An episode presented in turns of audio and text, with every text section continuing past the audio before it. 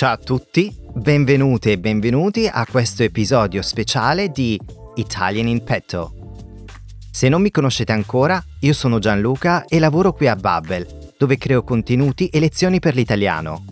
Oggi sono qui nello studio di registrazione per intervistare Karina, l'host e la protagonista di questo podcast.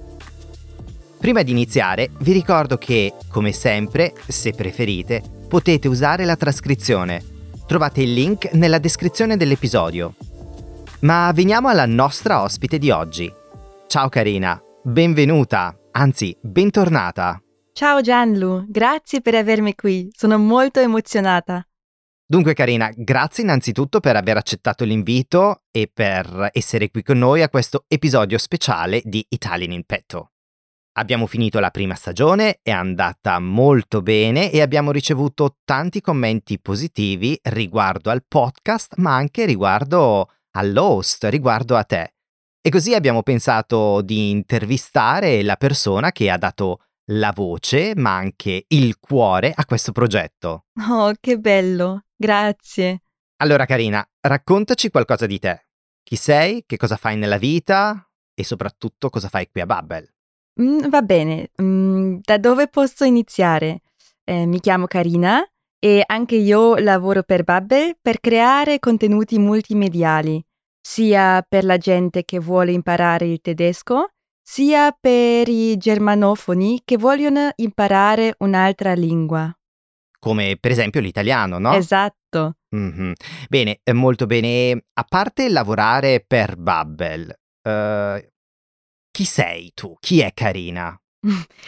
Ok, questa è una domanda un po' filosofica, ma sai che la mia vita cambia molto e molto frequentemente, ma mm, posso dire che ci sono tre cose che ci sono sempre lì. Mhm. Gianlu, tu mi conosci bene. eh, penso che puoi indovinare. Beh, sì, penso proprio di aver capito eh, di cosa stai parlando. In- penso innanzitutto alla tua passione per i viaggi e Mhm. naturalmente per le lingue straniere, no? Certo, ok, questo era molto facile.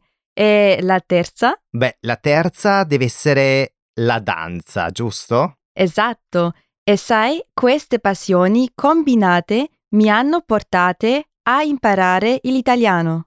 Mhm. E qui la storia si fa interessante. Eh, spiegati meglio. Allora, danza, viaggi e lingue, come sei arrivata a imparare l'italiano? Eh, è vero, è una storia un po' curiosa.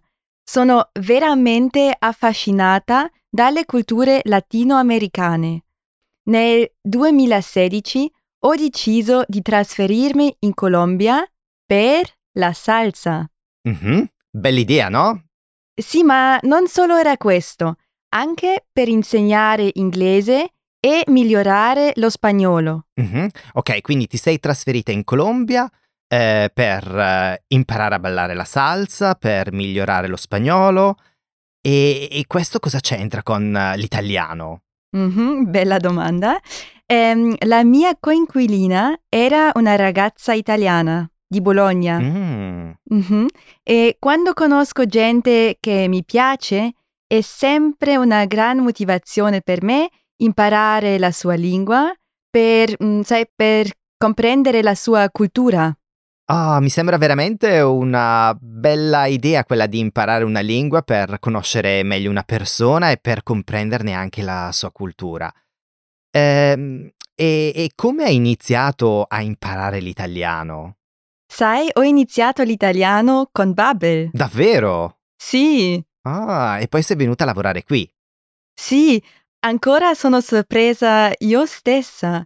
Cinque anni fa mai mi avrei immaginato di lavorare con l'italiano per Babbel. Beh, bisogna dire che a volte la vita è davvero imprevedibile e riserva delle grandi sorprese, no? Mhm.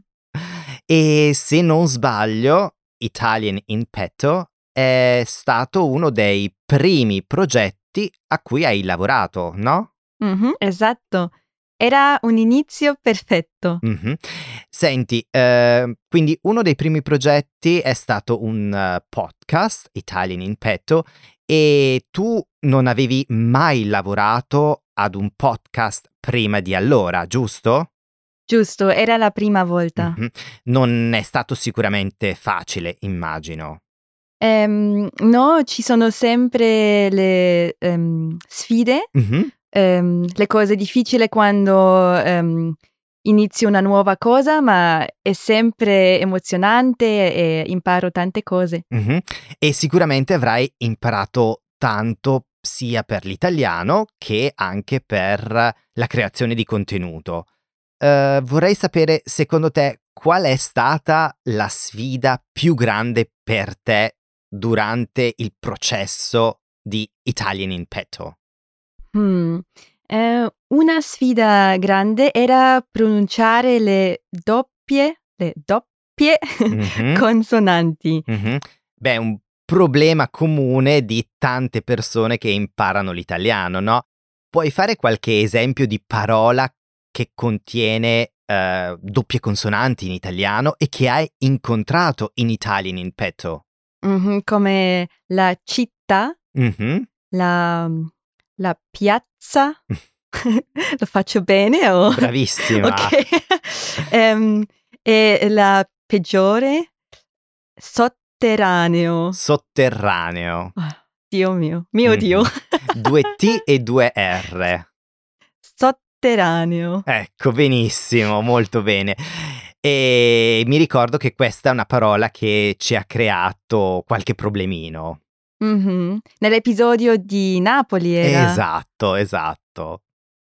Beh, però adesso pronunci queste parole veramente molto bene, no? Grazie. Ma ehm, sai, la sfida più grande è stata la costruzione. Ehm, La costruzione? la, la costruzione, visto che c'era il lockdown, non potevamo andare in ufficio e nello studio di registrazione. Mhm. È vero, non potevamo andare in ufficio Non e potevamo. comunque nello studio di registrazione, è vero, sì. Mhm. E ehm, sì, quindi prendevo un grande box, Una scatola, giusto? ah sì, una scatola e mi mettevo dentro per isolare il suono. Aspetta, mm, aspetta un attimo. Magari spieghiamo un po' meglio com'era questa scatola, perché è qualcosa che ha caratterizzato la registrazione di ogni episodio, giusto? Sì. Ok, ehm, prendevo la scatola, una scatola di cartone grande e la isolavo con mm, queste cose per non, per non avere freddo quando dormi. Ah, con eh, le coperte. Sì, con le coperte. Ehm, sì, eh, lo isolava, isolava il suono e iniziavo a registrare. Figurati, parlavo di tutti questi posti incredibili. Le spiagge bianche, castelli splendidi, odori e sapori fantastici. Mentre stavo nella scatola per ore e ore. Beh, non deve essere stato facile. Immagino tu avresti preferito essere in uno di quei posti e non in una scatola nella tua stanza. Sì. Beh, però l'idea di Italian in petto nasce proprio durante la pandemia, no? Mhm. Infatti in quel periodo non potevamo viaggiare, non potevamo andare in Italia e quindi noi qui a Babbel abbiamo deciso di creare un podcast per permettere alle studentesse e agli studenti di italiano di viaggiare con eh, la mente e quindi di poter eh, viaggiare virtualmente ascoltando la descrizione attraverso le persone del posto. Mhm. E penso che ci siamo riusciti. Anch'io, anch'io, la penso come te. Senti, ehm, che cosa ti piace o che cosa ti è piaciuto particolarmente di Italian in petto? Mm, mi è piaciuto molto scoprire delle città che non conoscevo prima e anche conoscere l'Italia da un punto di vista autentico, soprattutto con tutti gli insider tips. Sì, è vero, ci sono tanti consigli utili per chi viaggia in Italia in Italian in petto. Magari puoi fare qualche esempio, magari qualche esempio che ti ricordi? Dunque, a Roma ho scoperto che i colli non sono solo sette, Mhm, ma sono di più. mhm. E abbiamo visitato il Gianicolo dove c'è un cannone che spara ogni giorno a mezzogiorno. E a Lecce si beve il caffè leccese con ehm, era latte di mandorla. Esatto, esatto, molto bene. Mhm. Mm, e a Milano ho imparato che per visitare e vivere la città si deve prendere il tram storico. Sì, esatto, il mitico tram storico. Beh, eh, ti ricordi davvero un sacco di cose, complimenti. Grazie, ma era interessante. A proposito di storia, c'è forse anche un, un fatto, un evento legato alle città italiane che ti ricordi o che ti è rimasto in testa, nella memoria? Mm, fammi pensare. Eh, sì, eh, dunque siamo stati a Genova con Camilla e ho imparato l'origine della parola jeans. Vero, vero, sì, sì. Mhm. Infatti, nel porto di Genova sono nati i blue jeans. I genovesi hanno avuto l'idea di usare questo materiale, Mhm. o, mm, tessuto, eh, resistente per fare i pantaloni dei marinai. Esatto, e infatti la parola jeans, eh, o meglio blue jeans, deriva dal francese, non so se lo pronuncio correttamente, ma l'espressione è bleu des gens e mm, significa appunto il blu di Genova. Sì, super interessante. Quindi non è Milano che è la città della moda, è Genova. Beh, quindi l'anno prossimo la Fashion Week non sarà a Milano, ma a Genova, giusto? Uhu, tutti a Genova. Tutti a Genova. Senti Carina, c'è un episodio di Italian in petto che mm, ti è piaciuto particolarmente? L'episodio del cuore? Oh, questa è una domanda molto difficile. Ogni episodio ha qualcosa di speciale. Ehm, può essere che sia l'episodio su mm, Palermo, dove abbiamo fatto le arancine Mhm. e abbiamo parlato di tante culture che ci sono mescolate a Palermo nel tempo. Mhm, Che si sono mescolate nel tempo, giusto? Sì, si sono mescolate nel tempo. E ehm, sai cosa, Gianlu? Dimmi. Qualche mese più tardi ho voluto fare un viaggio spontaneo. Mhm. Ho seguito semplicemente il mio cuore e la prima idea era Palermo. Eh, mi ricordo, mi ricordo che mi hai anche chiesto dei consigli su dove andare, che alla fine hai deciso di andare a Palermo, no? Esatto. E sì, infatti quando ero a Palermo ho riascoltato l'episodio e ho seguito tutti i consigli di Vera.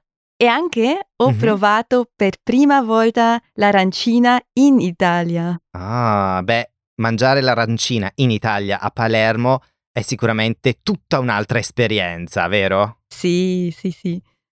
Tu invece, Gianlu, qual era il tuo episodio preferito? Beh, io Carina devo essere imparziale, quindi diciamo che mi sono piaciuti tutti, Mhm. però mh, se devo esprimere il mio gusto personale e quello legato, diciamo, agli affetti, allora devo dire che il- l'episodio preferito è quello sulla mia città, cioè l'episodio su Brescia. Mhm. Infatti ho tanti ricordi legati a questa città e conosco molto bene i posti e i monumenti che Rebecca ci ha spiegato. Mhm. Ma anche a me piace questo episodio, era molto speciale.